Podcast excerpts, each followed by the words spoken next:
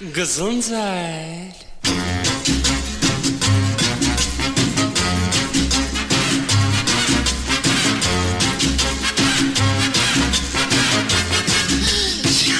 Gesundheit. Alle vier Wochen freitags zur gleichen Sendezeit wirft das Team der gesunden Stunde einen kritischen Blick auf das globale Gesundheitsgeschehen, spricht über Dinge, die damit in unmittelbarem Zusammenhang stehen und schafft so unvermeidlich auch unbequemen Themen einen Raum. Dem Großteil der Bevölkerung scheint es zu genügen, sich sehr einseitig und unkritisch in unseren öffentlich-rechtlichen Nachrichtensendern zu informieren. Das geht mittlerweile sogar so weit, dass Schulklassen die ARD-Tagesschau als Pflichtprogramm und Hausaufgabe mit auf den Weg bekommen. Wo bleibt da die differenzierte Sichtweise, die Diskussion und vor allen Dingen die Aufarbeitung über strittige Bereiche? Der Ausschluss darüber, so scheint es, ist vorprogrammiert. Und genau deshalb, liebe Hörerinnen und Hörer von US Radio 104,8, gibt es die gesunde Stunde mit den Sendeverantwortlichen Siggi Obergräfenkämper und Klartext-Herausgeber Uwe Altschner, zu deren 66. Ausgabe ich Sie herzlich willkommen heiße. In den nächsten 57 Minuten sprechen wir als medizinisch interessierte Laien ohne Fachausbildung innerhalb der Richtlinien des Niedersächsischen Landesmediengesetzes über Widersprüchlichkeiten, die Einfluss nehmen auf unsere Gesundheit – Trotz aller Meinungsfreiheit ist es uns dabei wichtig, dass keine negativen Rückschlüsse auf OS Radio 104,8 gezogen werden können und unser Radiomagazin ausschließlich der Bereitstellung von Informationen und Inhalten dient, die nach bestem Wissen und Gewissen recherchiert sind, durch Quellennachweise belegt werden können und aus denen sich jeder eine eigene Meinung bilden sollte. Es gibt Dinge, die geschehen im Verborgenen und beeinflussen unsere Gesundheit oder unser Wohlbefinden enorm.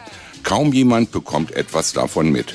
Von anderen Themen hat man schon mal gehört, weiß aber nicht so recht, was dahinter steckt oder wird mit einseitigen Informationen bedient, so zum Beispiel die Agenda 2030.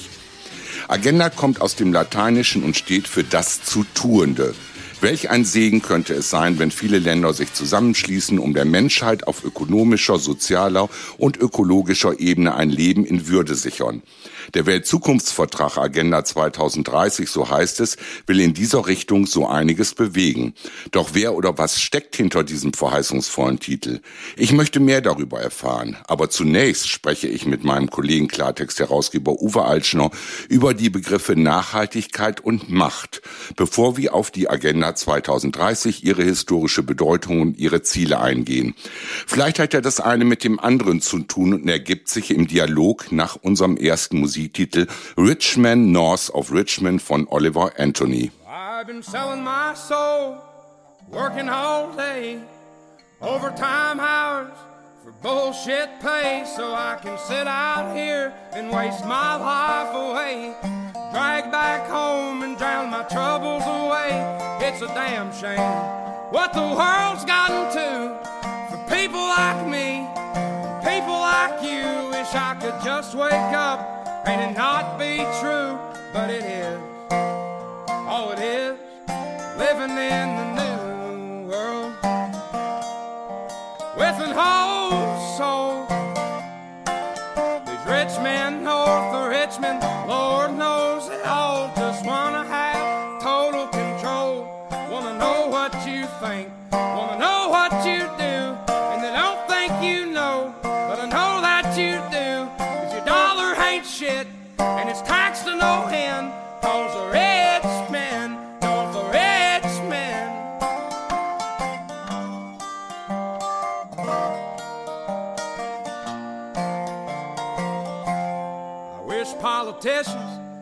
look out for miners, and not just miners on an island somewhere. Lord, we got folks in the street, ain't got nothing to eat, and the beast milking welfare. Well, God, if you're five foot three and you're 300 pounds, taxes ought not to pay for your bags of fudge rounds. Young men are putting themselves six feet in the ground, cause all this damn country does is keep on kicking them down. In der 66. Ausgabe der Gesunden Stunde begrüßt sie am Mikro Sigi Obergräfenkämper. Der Begriff Nachhaltigkeit gewinnt in der heutigen Zeit eine immer größere Bedeutung. Bei meinen Recherchen im Internet tauchte hierfür auch der Titel Transformation unserer Welt, die Agenda 2030 für nachhaltige Entwicklung auf. Das brachte mich auf die Idee, den historischen Hintergrund zur Nachhaltigkeit näher unter die Lupe zu nehmen. Wikipedia definiert Nachhaltigkeit übrigens wie folgt. Zitat Anfang. Nachhaltigkeit ist ein Handlungsprinzip bei der Nutzung von Ressourcen. Hierbei soll eine dauerhafte Bedürfnisbefriedigung gewährleistet werden, indem die natürliche Regenerationsfähigkeit der beteiligten Systeme bewahrt wird, vor allem von Lebewesen und Ökosystemen. Zitat Ende. In meinem Gedankenspiel tauchten Begriffe wie Klimaschutz, Hunger, Armut, Krieg und vor allen Dingen das Kernthema der gesunden Stunde, die Gesundheit auf. Fragen über Fragen ergeben sich, die ich als vorsichtiger und kritischer Mensch doch näher betrachten möchte, um zu erfahren, ob wirklich alles so humanistisch gemeint ist und umgesetzt wird, wie es sich liest. Wie gut, dass mein Kollege Klartext-Herausgeber Uwe Altschner als promovierter Historiker und Mensch mit beruflichen Erfahrungen in der Politik mir auch in der 66. Ausgabe der gesunden Stunde als Gesprächspartner für meine Fragen zur Seite steht. Darum herzlich willkommen, Uwe. Hallo lieber Siggi, hallo liebe Hörerinnen und Hörer bei der gesunden Stunde hier auf US Radio 104,8 und auf den Podcasts im Internet zum Nachhören. Uwe, ich möchte mit dir zunächst in die Vergangenheit abtauchen, da bei meinen Recherchen zur Nachhaltigkeit zwei Namen aufgetaucht sind, die etwas mit Ökonomie, politischer Theorie und Bevölkerungswissenschaft zu tun haben sollen. Eben Dinge, die auch bei der Agenda 2030 Tragweite haben könnten. Da ist zunächst Thomas Robert Malthus, der schon vor über 250 Jahren behauptet oder die These aufgestellt hat, dass die Ressourcen der Erde zu begrenzt für eine natürliche Entwicklung Entwicklung der Bevölkerung sind. Kannst du uns mal erklären, wer ist Malthus und wie kommt er überhaupt zu dieser Aussage? Ja, wer ist Malthus? Thomas Robert Malthus war ein Theologe, also britischer Pastor, und er hat sich unter anderem auch über dieses Thema der Bevölkerungssituation unterhalten zu einem Zeitpunkt, in dem es gerade in England, dem Land der industriellen Revolution, beziehungsweise auch dem Land der relativ krassen Klassenunterschiede zwischen arm und reich, immer wieder auch zu großer Armut gekommen ist und zu großen Gegensätzen.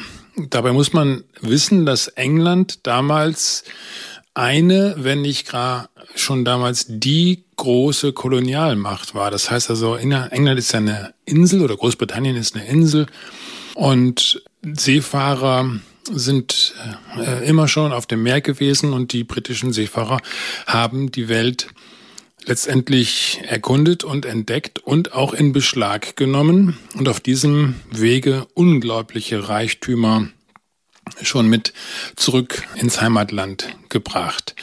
Und dadurch ist unglaublicher Wohlstand entstanden. Und dieser Wohlstand, der war auch schon damals relativ ungleich verteilt. Die Bevölkerung ist damals immer wieder auch krank geworden und es gab auch da mal Phasen, wo Missernten angefallen waren.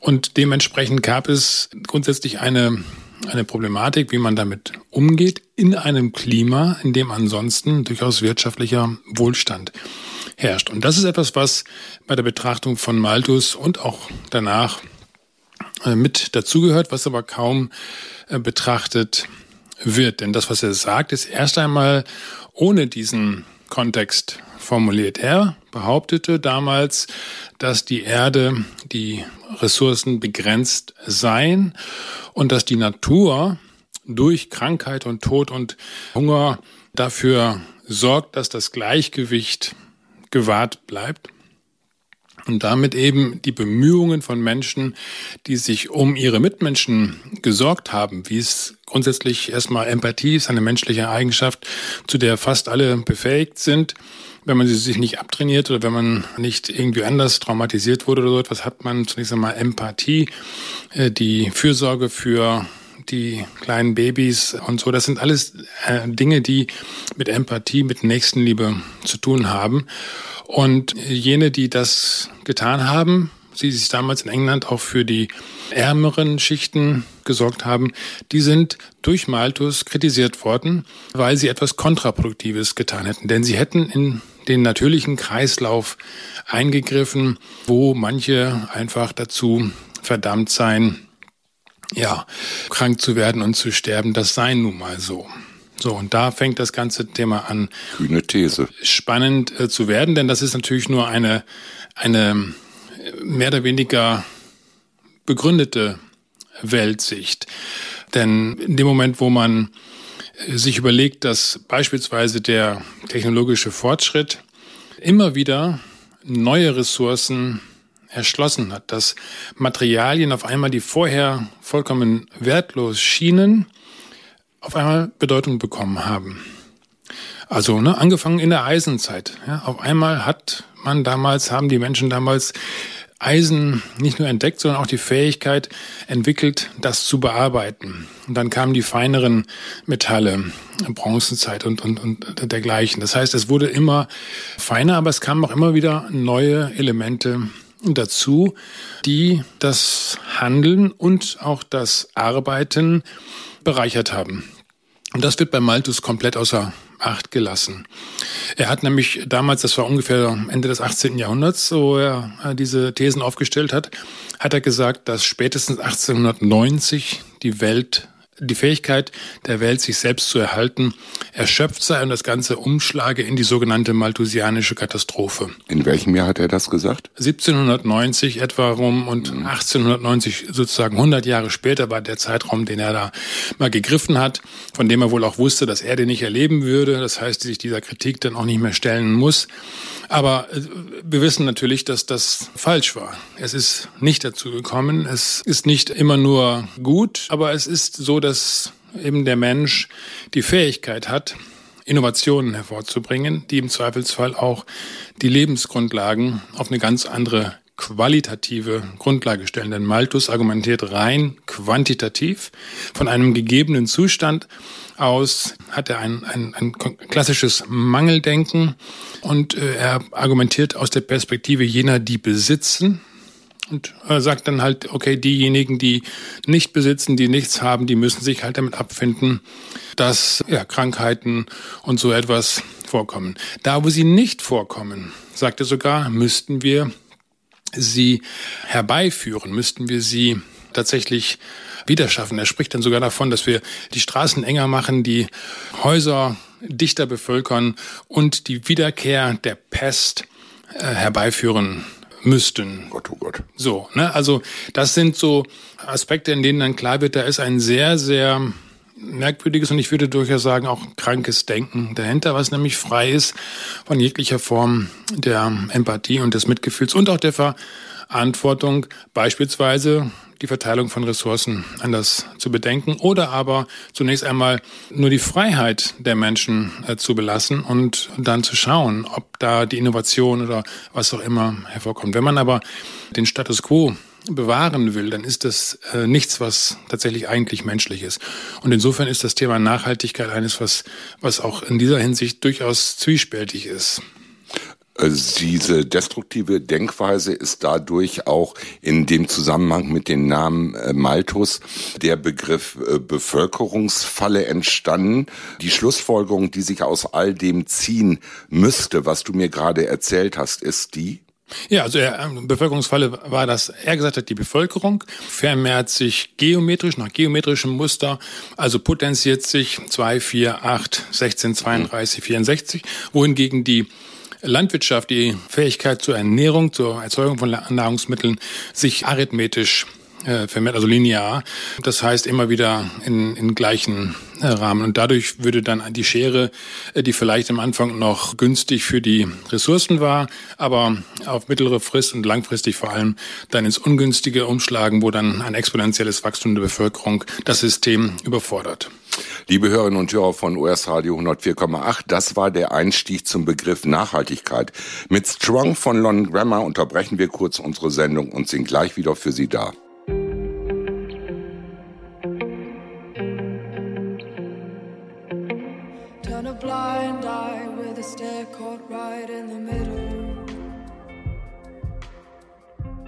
In der gesunden Stunde spricht sich über Grevencamper weiter mit Klartext-Herausgeber Uwe Altschner über Menschen, die den Begriff Nachhaltigkeit prägten und somit auch Einfluss auf unsere weiteren Themen Macht und Agenda 2030 nehmen. Uwe, im vorangegangenen Blog hast du uns und über den britischen Ökonom Thomas Robert Malthus und seine kühnen Thesen, wie ein Teil der Menschheit muss Hunger leiden, die Bevölkerungsfalle etwas erzählt. Im Kontext zu Wachstum und Nachhaltigkeit bin ich dann noch über den Club of Rome gestolpert, der den Begriff Neo Malthusianismus verwendet. Wer oder was verbirgt sich hinter dem Club um Rom und hat dieser Club genauso verwegene Theorien wie Malthus und was ist sein Ziel? Also zunächst einmal habe ich zu Malthus noch eine Information nachzutragen bzw. zu ergänzen. Malthus war, wie gesagt, er war Theologe, war hinterher dann der erste Inhaber eines äh, Lehrstuhls für politische Theorie, gesponsert von der britischen Ostindien Company. So, das heißt, mhm. da ist schon eine Verbindung zwischen diesem Expertentum, zwischen dieser akademischen äh, Funktion, die Malthus dann bekleidet hat, und handfesten wirtschaftlichen um nicht zu sagen kolonialen und damit menschenverachtenden Interessen. Ja, also Ausbeutung. Kolonialismus war Ausbeutung und ist weiterhin Ausbeutung. Gibt es ja weiterhin noch Imperialismus. Und das ist etwas, was an dieser Stelle ganz wichtig ist. Also die Verbindung zwischen Wirtschaft und Wissenschaft in einer Abhängigkeitssituation, wo die Wissenschaft abhängig ist, finanziert wird von der Wirtschaft. Beim Club of Rome haben wir es mit einer sogenannten Expertenorganisationen zu tun. Auch das ist etwas, was sich im ersten Moment wunderbar anhört. Wer hätte schon was dagegen, dass Menschen, die von einer Thematik was verstehen, etwas zu sagen haben? Niemand. Es wird dann problematisch oder es kann dann problematisch werden, wenn man diesem Experten, diesen Experten in der Mehrzahl mehr zuweist, mehr zubilligt, mehr Kompetenz zubilligt als anderen, beziehungsweise eine präjudizierende Wirkung. Also wir haben das bei Corona auch erlebt. Ne? Trust the Science, hört auf die Experten, ist da immer wieder gesagt worden und stellt sich hinterher raus, die Experten hatten auch keine Ahnung, hatten nicht recht und hatten oftmals schon vorgefertigte Meinungen. Sind diese Experten eine Elite? Also sie bezeichnen sich auf jeden Fall selbst auch als Elite und man kann, je nachdem, wie man diesen Begriff definiert, das ist jetzt etwas, wo ich nicht tiefer einsteigen will, aber ich will nochmal zurückkommen auf den Club of Rome. Der ist gegründet worden von äh, Aurelio Paget und von äh, Alexander King und eben er versteht sich als einen, eine, einen, einen Club, einen exklusiven Club, in dem nur die klügsten Köpfe berufen werden, die dann sich über die wichtigen Probleme der Menschheit Gedanken machen. Wunderbar, sagt man. Naja, also es kommt dann schon darauf an, ob und aus welcher Perspektive, aus welcher ideologischen Perspektive diese Herrschaften das tun. Und man stellt hierbei eben fest, noch einmal auch da eine große Nähe zur Wirtschaft, der Club of Rome ist dann, ich greife es mal kurz vorweg, um das äh, dann nochmal zu erläutern, er ist unter anderem bekannt geworden mit der Schrift Grenzen des Wachstums in der sich diese Wissenschaftler dann dran gemacht haben, um eben aufzuzeigen, dass wir so nicht weitermachen können. Okay, dann mag man ja immer noch sagen, schön und gut, das äh, klingt vernünftig, hören wir mal weiter zu. Wissen müssen wir dabei, dass erstens dieses, diese Studie auf einem mathematischen Modell basiert. Mathematik ist ihrerseits wieder eine ganz, ja, zwiespältige Disziplin. Ist eine wichtige Disziplin, aber es ist eine Disziplin, die sich regelmäßig selbst überschätzt. Was meine ich damit?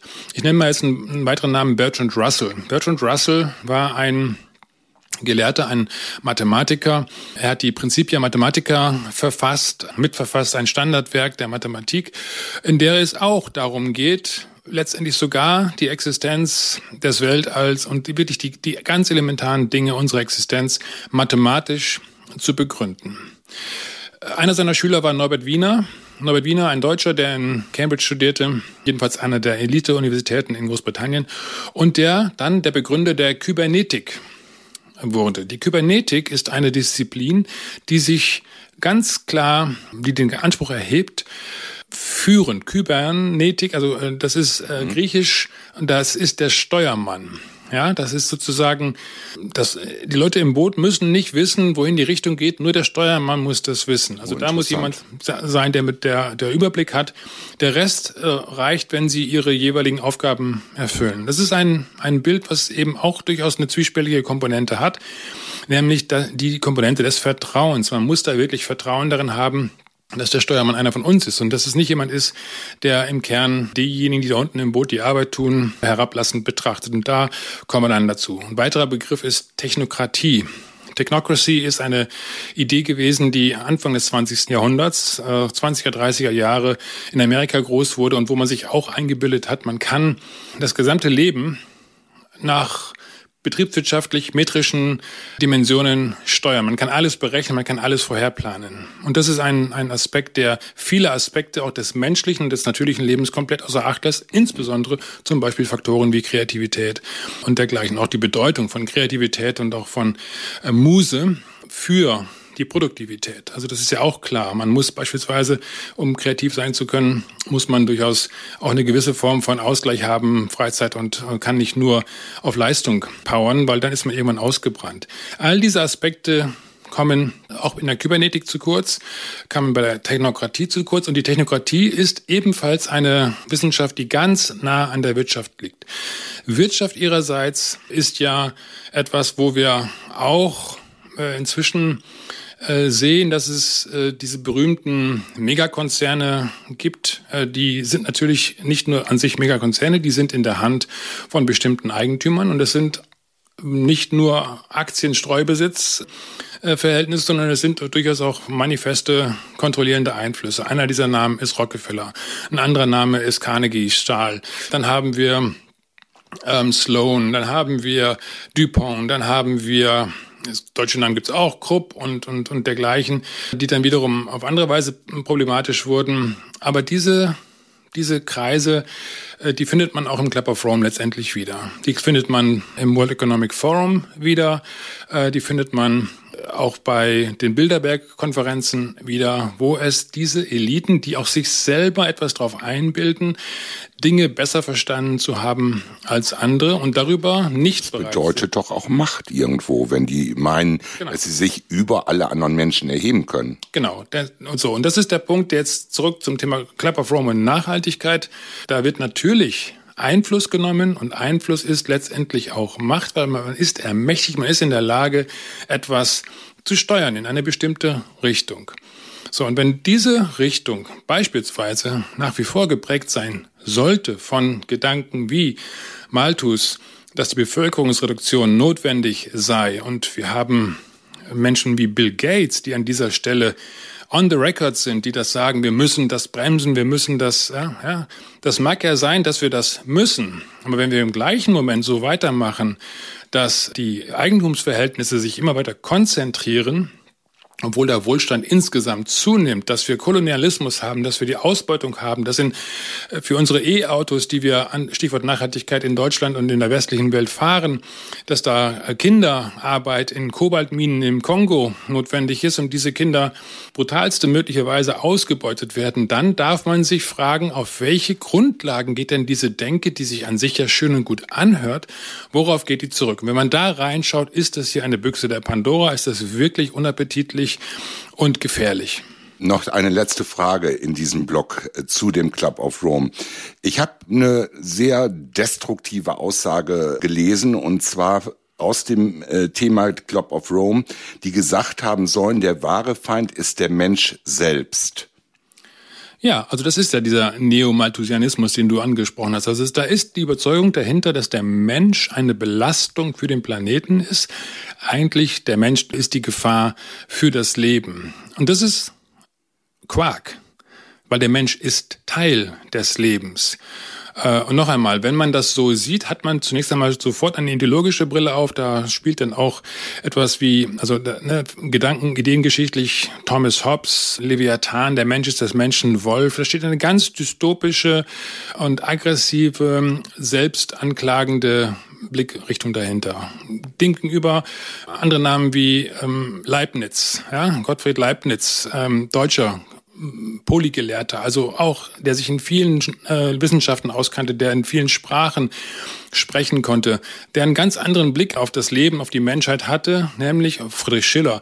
Schönheit, auch eben diese Ästhetik als Motivation, als treibende Kraft, als produktiven Faktor sieht. Das sind, das sind unterschiedliche Welten. Und so stellen wir fest, dass es tatsächlich schon seit Jahrzehnten und Jahrhunderten diese Zwiespalt zwischen zwei grundsätzlich verschiedenen Denkrichtungen gibt, nämlich auf der einen Seite jenen, die sehr, sehr äh, autoaggressiv, dystopisch denken, die auf der anderen Seite aber auch den Wohlstand unter sich vereinen. Und dieser Wohlstand geht in der Regel zurück auf Ausbeutung, auf Imperialismus und auf Konzentration und Monopole, auf Machtmissbrauch, indem man Informationen oder politische Entscheidungen beeinflusst. Und das sind Aspekte, die dann auf der anderen Seite jene, die an die Ideale des Menschen, an die, an die Gottesgleichheit des, der, der Schöpfung, ein Mensch als Produkt der Schöpfung nach Gottes Ebenbild, nach die einen freien Willen, also auch das ist das Thema, ne? nach dieser technokratischen Ansicht, nach dieser Kybernetik gibt es keinen freien Willen. Alles ist mathematisch vorbestimmt. Das ist natürlich auch wunderbar für diejenigen, die gerade schalten und walten, weil sie können ja gar nicht anders. Sie müssen sich gar nicht ethisch, moralisch hinterfragen und mal gucken, was mache ich da eigentlich, sondern die sind immer im Besitz der Wahrheit, des, des Richtigen. Und diejenigen, die halt arm geboren werden oder machtlos geboren werden, haben halt Pech gehabt. Das ist eine grundsätzlich andere Denkweise und die treffen hier gerade jetzt in dieser Zeit fundamental aufeinander. Uwe, herzlichen Dank für deine ersten Ausführungen äh, zu den Begriffen Macht und Nachhaltigkeit. Mit unserem nächsten Musiktitel What's Going On von den Four Non Blonde machen wir eine kurze Musikpause und sprechen danach weiter.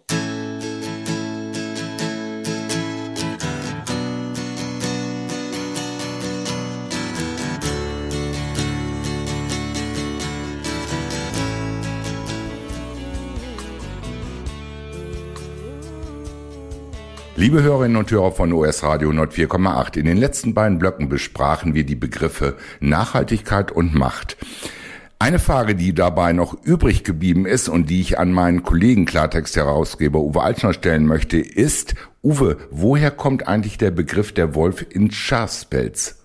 Der Wolf im Schafspelz ist eine äh, Formulierung, die auf die Fabianische Gesellschaft, die Fabian Society in London zurückgeht, 1884 gegründet und diese Gesellschaft ist eine Gesellschaft, die, also die Society möchte die menschliche Gesellschaft verändern hin zu einem Sozialismus.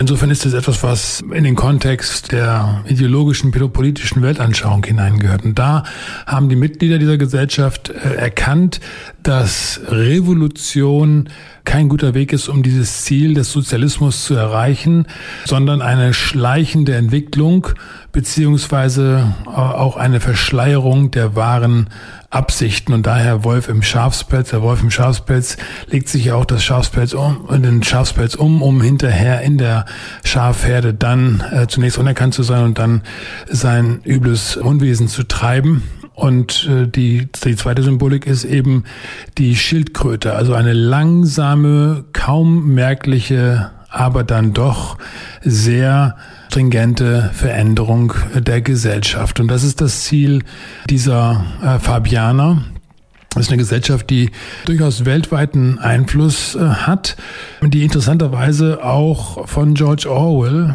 in seinem Roman 1984 beschrieben worden ist.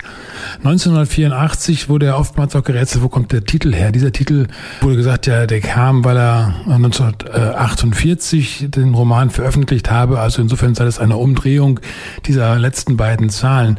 Äh, wahrscheinlich ist das nicht der Fall, sondern sehr wahrscheinlich hat Orwell damit auf die äh, Fabianische Gesellschaft angesprochen, denn in der in dem Buch 1984 geht es um den oligarchischen Kollektivismus. Also der oligarchische Kollektivismus, das heißt eine Gruppe von wenigen, die ein System äh, entwickeln, bei dem hinterher die Masse, das Kollektiv sich den Zielen dieser Oligarchen unterordnen muss. Das ist das, was dann da auch unter Sozialismus verstanden werden soll. Also nicht Gleichheit in dem Sinne, sondern nur Gleichheit der Rahmenbedingungen, an die sich die Masse halten muss, aber die Oligarchen, die Herrschenden, für die gilt es natürlich nicht. Die sind diejenigen, die die Gesellschaft steuern. Diese Gesellschaft hat sehr prominente Mitglieder, unter anderem auch äh, Bertrand Russell. Bertrand Russell war ein, ein Mathematiker, der in, äh, ich glaube, es war Cambridge, äh, gelehrt hat und der unter anderem auch die sozusagen die Vorbestimmtheit der Welt,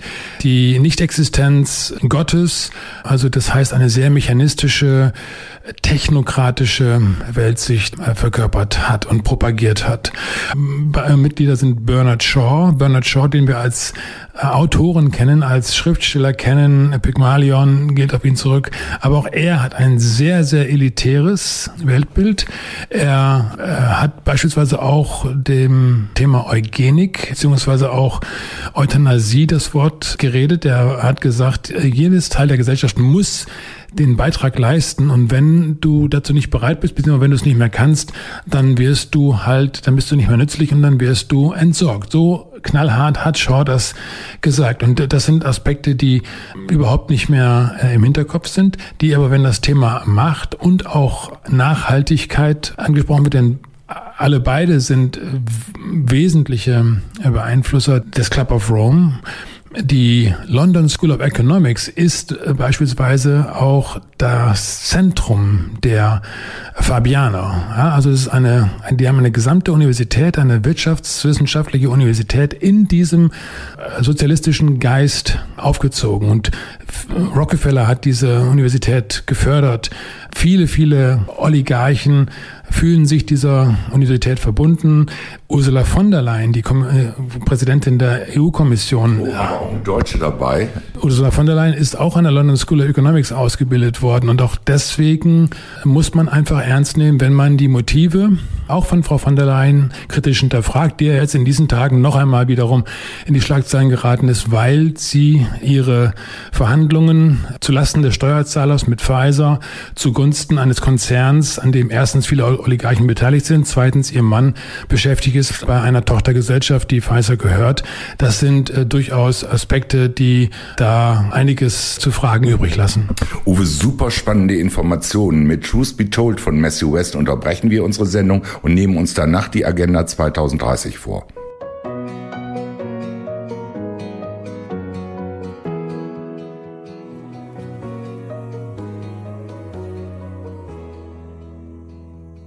In der gesunden Stunde spreche ich, Sigi Obergräfengemper, nun mit Klartext-Herausgeber Uwe Altschneu über den Weltzukunftsvertrag mit dem verheißungsvollen Namen Agenda 2030. Zur Agenda 2030 ist im Internet folgende Aussage zu finden. Zitat Anfang. Die neue Agenda ist ein Versprechen führender Politiker an alle Menschen. Sie ist eine universelle, integrierte und transformative Vision für eine bessere Welt, eine Agenda für die Menschen und für die Beendigung der Armut in allen Formen. Eine Agenda für die Erde, unsere gemeinsame Heimat. Eine Agenda für geteilten Wohlstand, Frieden und Partnerschaft für alle. Sie bringt die Dringlichkeit des Klimaschutzes zum Ausdruck. Sie beruht auf der Gleichberechtigung der Geschlechter und der Achtung der Rechte aller Menschen. Vor allem ist sie das Gelöbnis, dass niemand zurückgelassen wird. Zitat Ende. Uwe, das hört sich ja wunderbar an. Eine Geschichte mit Happy End für 17 gute Vorsätze und Nachhaltigkeitsziele wie Hunger bekämpfen, Frieden und Wohlstand für alle fördern, den Planet schützen, die Würde des Menschen in den Mittelpunkt stellen und so weiter und so fort. Aber glaubst du, dass bei der weltweit herrschenden politischen Uneinigkeit die Agenda 2030 überhaupt umsetzbar ist, zumal verschiedene Schätzungen davon ausgehen, dass es mindestens 2,5 Billionen Dollar pro Jahr kostet, wenn alle 17 Ziele bis 2030 erreicht werden wollen? Wo ist der Haken, den ich eventuell übersehen habe? Na, der Haken ist der, dass eben auch diese Agenda 2030 in dem Geiste oder in der Autorenschaft von Wölfen im Schafspelz verfasst und formuliert worden ist. Das heißt, es sind wundervolle Worte, aber es ist unbedingt erforderlich, dass man sich von diesen Worten nicht blenden lässt, sondern erstens berücksichtigt, wer steckt dahinter bei der Ausarbeitung dieser gesamten Nachhaltigkeitsstrategie.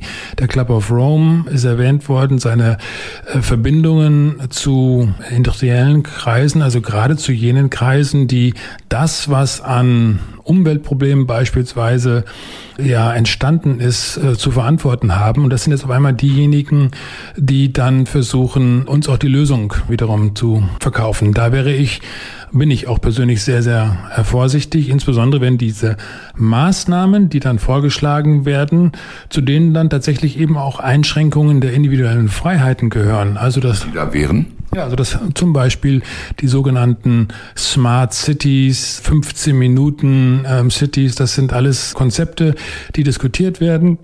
Das heißt, beispielsweise 15 Minuten Cities, dass man nur noch im Rahmen äh, von 15 Minuten Radius um seinen Wohnort letztendlich seinen, sein Leben bestreiten äh, soll und unter bestimmten Bedingungen da gar nicht mehr herauskommt. Das geht einher mit einer technologischen Aufrüstung, also Internet der Dinge heißt es ja auch, da bekommt jedes Ding, also jedes Auto, jedes E-Bike und, und, und bekommt da eine Kennung. Beim Internet of Bodies sogar auch jeder Körper, das heißt also beispielsweise Chips und dergleichen. Das sind alles keine Verschwörungstheorien, sondern es sind real diskutierte und entwickelte technische Möglichkeiten.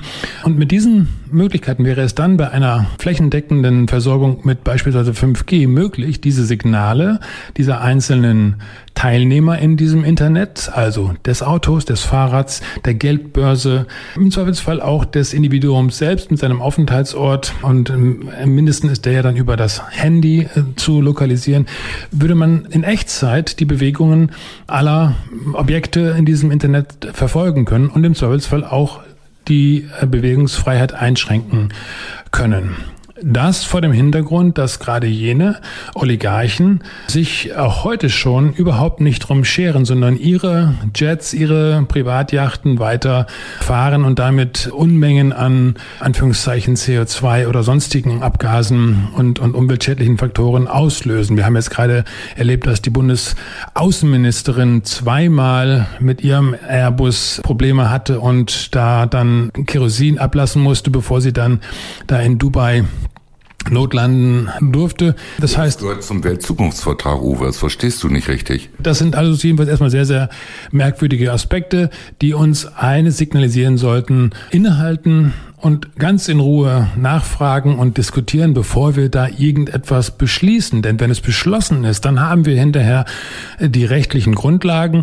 Pacta sunt servanda, also rechtliche Grundlagen sind einzuhalten und dementsprechend ist es das sogenannte Kleingedruckte, was wir als Bürger tatsächlich erstmal lesen sollten, bevor wir uns auf wunderbare Werbeabschriften, Werbepublikationen und Vorhaben da einlassen, die ja UN Sustainability Goals, also die Nachhaltigkeitsziele Ziele der Vereinten Nationen ist wunderbar. Nur die Vereinten Nationen haben wir auch schon in vorherigen Sendungen besprochen. Das, das sind äh, Organisationen, die sind erstens ebenfalls aufs engste mit diesen sogenannten Philanthropen verbunden, Philanthropen, die aber so philanthropisch gar nicht sind, sondern nach wie vor knallhart ihre eigenen Interessen verfolgen. Zweitens, allesamt diese Institutionen haben schon Immunitäten, sind also ähm, gar nicht, sind diplomatische Einheiten im Prinzip, die nirgendwo mehr belangt werden können, die sich diese Rechte gegenseitig auch einräumen.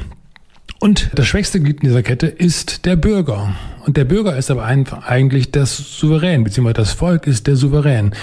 Dieser Souverän hat hinterher kaum noch Möglichkeiten, weil alle Rechte, die souverän eigentlich bei ihm lagen, schon veräußert worden sind, hergegeben sind durch Verträge, die Politiker in unserem Namen geschlossen haben, die uns vermeintlich wohltätige Organisationen doch wunderbar schmackhaft gemacht haben, die aber im Kern das Gegenteil bedeuten dürften von dem, was sie eigentlich vorgeben zu tun. Uwe, über das Thema, wir geben die Verantwortung ab, sprechen wir nach unserem nächsten Musiktitel und zwar Call You Home von Kevin Jones.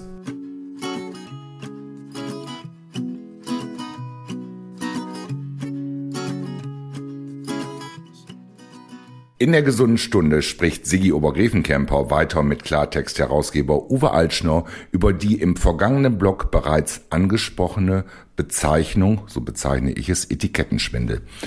Uwe, wenn womöglich auch bei der Agenda 2030, ich nenne es mal salopp, viel Geld zum Fenster rausgeschmissen wird, wo soll das noch enden? Denn das ist ja kein Einzelfall, wie Beispiele aus der Corona-Pandemie zeigen. Die Süddeutsche Zeitung schreibt am 30.05.2023, dass 83 Millionen Impfdosen gegen Covid-19 verfallen und vernichtet worden sind. Eine immense Summe, weil viel zu viele bestellt wurden. Weiteres Beispiel. Massenhaft Corona-Schutzmasken von Anfang 2020 sollen vernichtet werden, weil sie ihr Haltbarkeitsdatum überschritten haben. Einem Bericht der Zeitung Die Welt vom 27.06.2023 zufolge plant allein der Bund mindestens 660 Millionen zertifizierte OP-Masken und rund 95 Millionen zertifizierte FFP2-Masken zu verbrennen das noch bis vor kurzem verpönte Ivermectin, und das setzt dem Ganzen noch die Krone aus, ist nun offiziell von der FDA als Corona-Medikament zugelassen. Uwe, bei diesen verschwendeten, das darf ich einfach mal sagen, Unsummen sei folgende Überlegung legitim. Wer trägt die Kosten und die Verantwortung? Wer hat den Nutzen? Aufklärung und Aufarbeitung erscheint mir hier angebracht, aber nicht zu kommen. Wie siehst du das? Naja, also das ist der springende Punkt, den du zuletzt gesagt hast. Die Verantwortung bzw. die Konsequenzen, die aus diesen wirklich skurrilen Tatsachen folgen. Und es ist einfach sehr bedenklich, wenn wir als Gesellschaft die jenen, genau jenen, die diese Maßnahmen erstens verordnet haben, äh, zweitens teilweise daran selber verdient haben. Interessenskonflikte sind manifest nicht nur auf der politischen Ebene, wo einige dann schon zurücktreten mussten, sondern auch auf der wirtschaftlichen Ebene, also sprich der Ebene der sogenannten Philanthropen, die also so uneigennützig gar nicht sind, sondern im Gegenteil in der gesamten Zeit ihr Vermögen massiv vermehrt haben, ihr persönliches Vermögen und das Vermögen der Organisationen, die sie kontrollieren und die eine gesamt gigantische Macht Macht bereits haben, die teilweise einflussreicher sind als viele einzelne Staaten. Das ist ein Alarmzeichen für jeden, der freiheitlich-demokratisch denkt. Und ich nehme das für mich in Anspruch so. Und wenn diese Herrschaften weiterhin die Kronzeugen für alles das ist, was auf der Welt sozusagen geändert werden müsste und sie die Weisheit mit Löffel gefressen äh, haben wollen, beziehungsweise wir in diesen, dieses zumessen, ja, dann, dann, dann ist einfach da ein Zeichen, dass, dass vieles nicht richtig läuft und dass wir innehalten müssen. Ähm, wir müssen uns nicht sofort zumuten, dass wir dazu die äh, Gegenlösung spruchreif äh, verkünden müssen, aber wir müssen den Mut haben zu sagen, stopp, jetzt reicht's. Erstmal, wir haben schon so viel Geld in den Sand gesetzt, schlechtem Geld kein gutes Geld hinterherwerfen. Also das heißt mindestens mal innehalten, um dann zu schauen, wie bauen wir dann den Laden wieder vernünftig auf. Und da wären eben Aspekte, die auch im Thema Nachhaltigkeit, das Nachhaltigste beim Wirtschaften ist ein lokaler Bezug, ist das lokale Wirtschaften. Auch die Finanzsystematik insgesamt, ja, die Geldschöpfung wird immer weiter jetzt zentralisiert. Das digitale Zentralbankgeld ist ja ein Teil auch mit der Nachhaltigkeitsagenda beziehungsweise ein zentraler Teil der gesamten Strategie wo dann nämlich mittels eines Mausklicks ganzen Ländern beziehungsweise auch einzelnen Teilnehmern sofort das Geld abgedreht werden kann, egal wie hoch der Kontostand ist. Und die Geldschöpfung sollte wieder regionalisiert werden. Das heißt, die lokalen Banken, die lokal verankert sind, Genossenschaften und dergleichen, die sollten auch, ja, unsere Genossenschaftsbanken und Sparkassen haben in den Europäischen Bankenrettungsfonds eingezahlt, sind da gesamten Reserven drin verschwunden, obwohl die Risiken nicht von diesen kleinen lokalen Banken ausgelöst worden sind, sondern von den großen Wall Street Banken und den Landesbanken dann in der Folge. Aber unser bürgerliches Geld steckt da drin, das mit der Mittelstand hat sein Geld da drin. Und diese Wertschöpfung muss wieder äh, regionalisiert werden. Insgesamt ist die regionale Lösung das, das Beste auch aus dem Punkt der Resilienz hin. Wenn wir annehmen wollen. Das ist nur eine Annahme, die ist durch nichts wirklich belegt. Selbst der Klimawandel ist nur eine mathematische Rechnung auf der Basis von Annahmen, die jüngst ein Physiknobelpreisträger öffentlich in Frage gestellt hat. Was brauchen wir mehr als ein Zeichen, dass ein Wissenschaftler, der gerade eben noch für den äh, Nobelpreis nominiert und belohnt worden, damit ausgezeichnet worden ist, wenn der sagt, das stimmt so nicht, dass beispielsweise CO2 nicht die Ursache, sondern eine Folge von Erwärmung ist, dann macht es erstmal keinen Sinn, weiter das CO2 zu sanktionieren und unseren persönlichen Verbrauch dazu messen, sondern dann macht es Sinn, herauszufinden, was ist es denn? Ist es tatsächlich etwas, was wir beeinflussen können? Wenn wir es beeinflussen können, sollten wir im Zweifelsfall schauen, dass wir nicht noch zusätzlich unnötig dazu beitragen. Auf der anderen Seite sollten wir aber lieber gucken, dass wir unsere Kreativität einsetzen, um Lösungen zu finden, die tatsächlich nachhaltig sind. Das heißt, auch da frei diskutieren können und dergleichen. Resilienz ist also auch etwas, was durch Vielfalt die Natur hat unzählige Arten innerhalb einer Gattung und da äh, hilft dann die Vielfalt, dass wenn eine Gattung oder eine Art durch einen äh, äh Faktor belastet wird, dann werden andere weiterhin lebensfähig sein und insofern das gesamte System aufrechterhalten können. Wenn aber alles zentralisiert ist, wenn es nur noch eine Form gibt, eine Struktur gibt, dann ist es hochgradig anfällig für Einflüsse auch von außen aber eben auch für Missbrauch von innen. Und das ist eben das, der Punkt beim Thema Totalitarismus. Diese oligarchischen Systeme haben die ähm, extremistischen totalitären Systeme von links wie von rechts jahrhundertelang aufgebaut und finanziert, weil sie mit diesem Zwist und diesem Streit, der daraus resultiert ist, Business gemacht haben. Das muss man einfach sehen. Anthony Sutton ist ein Wissenschaftler, der dazu viele, viele Bücher geschrieben hat. Diese Bücher sind überhaupt nicht wirklich in dem Maße beachtet worden, wie äh, sie es verdient erwähnt haben, weil da Namen genannt werden, da werden Strukturen offengelegt und diese Strukturen, wenn wir sie anschauen, dann wird uns auch klar, das geht so nicht weiter. Wir müssen hier zurück zur lokalen Ebene, wo wir uns kennen, wo wir uns auch über vertraute Netze sozusagen wirklich einschätzen können, wo man mal im Zweifelsfall auch ein Wort für jemanden einlegen kann, mit dem man anderer gerade ein Problem hat. Das sind Aspekte, die bei solchen zentralistischen Strukturen, wo nur die UN irgendwas macht und die UN wiederum unter der Knute von Oligarchen äh, steckt, beispielsweise also noch einmal 1984 äh, ist eine Warnung vor solchen Strukturen. Das ist, äh, das ist etwas, was überhaupt keinen Sinn macht, was sehr gefährlich ist und was wir dringend stoppen müssen. Uwe, herzlichen Dank. Super spannende Informationen. Klasse. Mir fällt auch der passende Musiktitel dazu ein. Money for Nothing von den Dire Straits und den hören wir jetzt.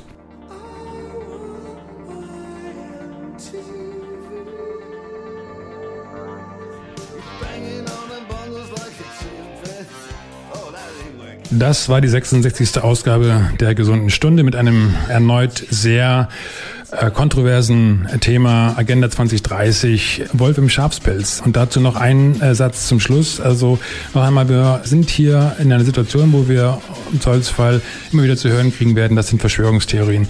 Nein, sie sind es nicht. Wir müssen schauen, diese Aspekte gehen auf ein Weltbild zurück, was mit dem Namen Isaac Newton verbunden ist, was mit dem Namen Darwin verbunden ist. Und das sind mathematisch-wissenschaftliche Konzepte, Modelle, die ihre Schwächen haben und die äh, eben sehr, sehr fragwürdig sind, die sich allerdings weit jetzt durchgesetzt haben.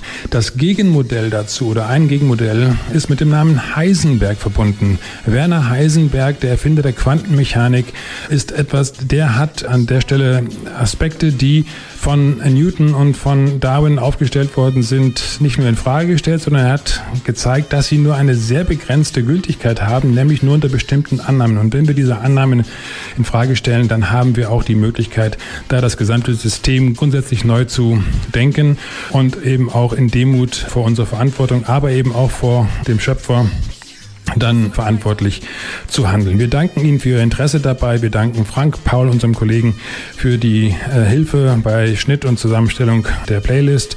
Äh, Frank, ohne dich wäre auch insbesondere diese Sendung nicht möglich gewesen. Ganz herzlichen Dank dafür. Vielen Dank an die Kolleginnen und Kollegen von OS Radio 104,8 für die Bereitstellung des Sendeplatzes im Rahmen des Niedersächsischen Landesmediengesetzes.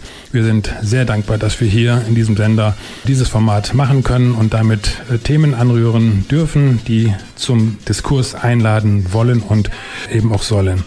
Ja, wir kommen wieder mit unserer 67. Ausgabe am 15. September 2023 um 18.03 Uhr nach den Nachrichten hier auf OS Radio 104,8. Sie können diese Folgen und auch alle anderen Folgen nachhören, überall dort, wo Sie Podcasts finden. Anchor FM bzw. Spotify Podcasters. Gesunde Stunde ist äh, einer der Plattformen, wo Sie uns sehr schnell finden, aber auch überall sonst suchen Sie nach der gesunden Stunde. Siege über Gräfenkämper Uwe Altschner noch. Und bitte bewerten Sie uns, das hilft anderen, diese Sendung und diese Inhalte leichter zu finden. Machen Sie es gut, bleiben Sie gesund und bleiben Sie vor allen Dingen kritisch.